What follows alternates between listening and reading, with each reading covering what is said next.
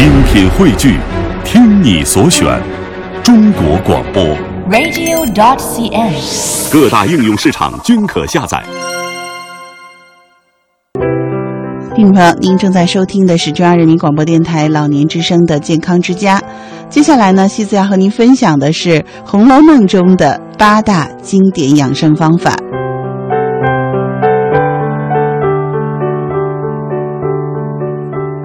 作为古典文学中的四大名著，《红楼梦》一直是我非常喜欢的一部著作。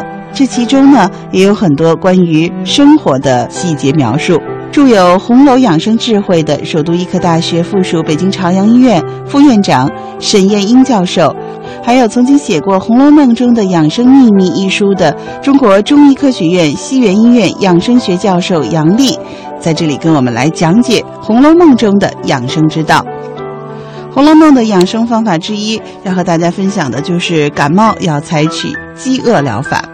在《红楼梦》当中，从主子到丫鬟，一日三餐都吃得很少，感冒伤风的时候尤其如此。大夫不是开药方，而是让人先清清静静地饿两顿，或者要求饮食一定要清淡。小病不吃药是古人的养生良方。所谓饥饿疗法，不是真的一点都不吃，而是也可以适当的喝一些米汤啊，比如说大米汤有润五脏的作用。患普通的感冒的时候，可以采取饥饿疗法，喝点白米粥。夏天呢，可以放一点绿豆；冬天加一点糯米。中老年人可以放一点山药和枣，但是一定不要多啊、哦。对于肠胃型感冒，表现为厌恶油腻的食物、腹泻，可以用白萝卜加盐煮汤喝，连萝卜一起吃，就有助消化的作用。《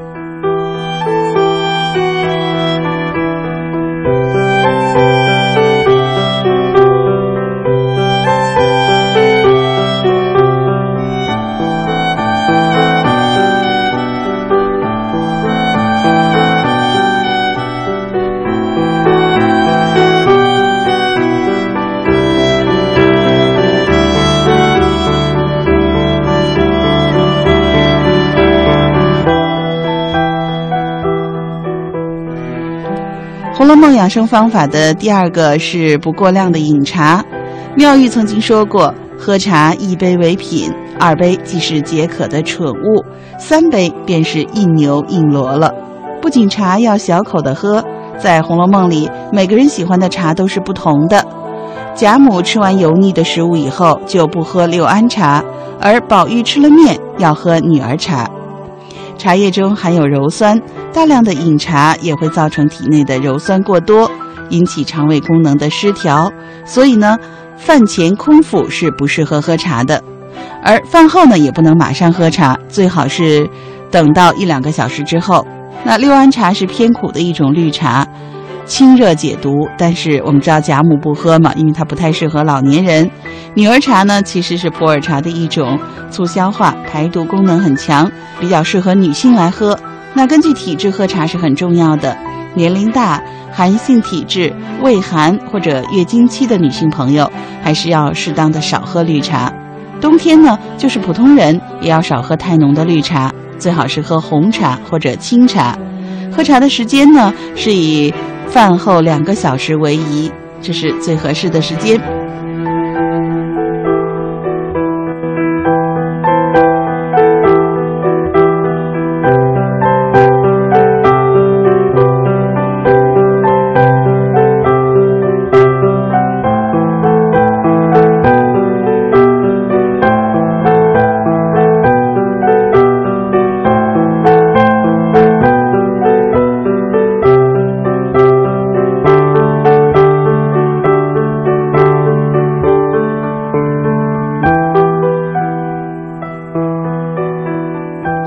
养生的第三个方法是学会捶背。在《红楼梦》里，丫鬟给贾母、王夫人捶背的场景比比皆是，这也是古代常见的一种保健方法。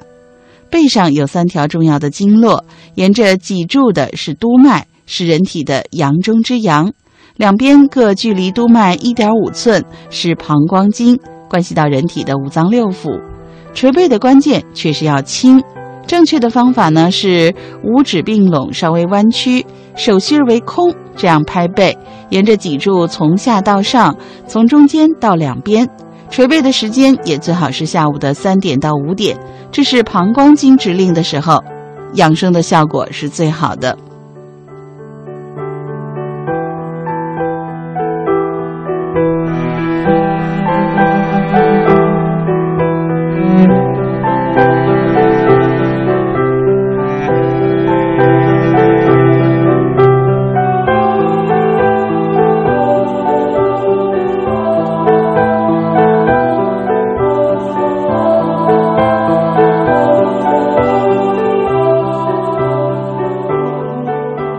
梦》养生的第四个方法是寿从乐中来。贾母去世的时候八十三岁，刘姥姥八十五岁，依然非常的健康。两个人虽然一富一贫，生活环境有很大的不同，但都是高寿。那他们长寿的秘诀是什么呢？贾母最大的长寿秘诀是重视享受天伦之乐，喜欢和全家人一起吃团圆饭，爱热闹不孤独。刘姥姥呢是生性乐观幽默。受了戏弄也不生气，有一颗平常心，常常自嘲端多大碗吃多大饭，这是长寿的关键。那我们现在收音机前的老年朋友要多学学贾母和刘姥姥的寿从乐中来的心态。许多的疾病，比如胃病、肠炎、高血压、冠心病、癌症等等，都和心情有很大的关系。现代人最缺乏亲情。子女呢，一般都忙于工作，没有时间陪老人，导致老人很孤独。为此呢，我们老年朋友首先自己要想开，当然，儿女应该多抽时间陪陪爸爸妈妈。